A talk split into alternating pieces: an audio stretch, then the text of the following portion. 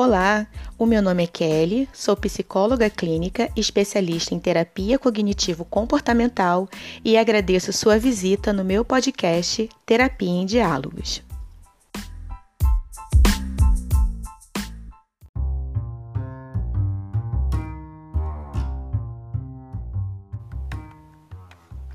Quando o assunto é emagrecimento saudável e duradouro, repetimos sempre a equação dieta saudável mais prática regular de exercícios físicos como determinante no processo de perda de peso.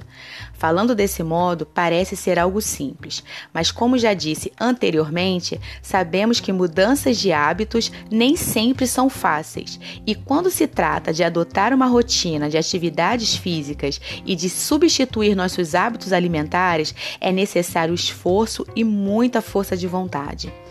Mesmo não sendo o elemento primordial para o emagrecimento, a prática regular de exercícios físicos é fundamental e não só isso.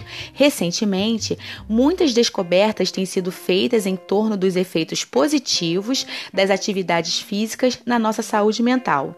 E em meio a elas, tem se chegado a um consenso geral que diz respeito aos efeitos da endorfina no nosso organismo. A endorfina, um tipo de hormônio natural produzido pelo nosso corpo, é liberada durante e após a prática de atividade física e proporciona sensação de bem-estar, alegria e conforto. Então, a última dica e exemplo de como a psicologia pode contribuir para o emagrecimento é essa: faça exercícios e atividades físicas. Sim, e faça regularmente, não apenas para ajudar na perda de peso, mas também para contribuir para o seu bem-estar físico e emocional. Mas como a prática de exercícios e atividades físicas podem melhorar a saúde mental?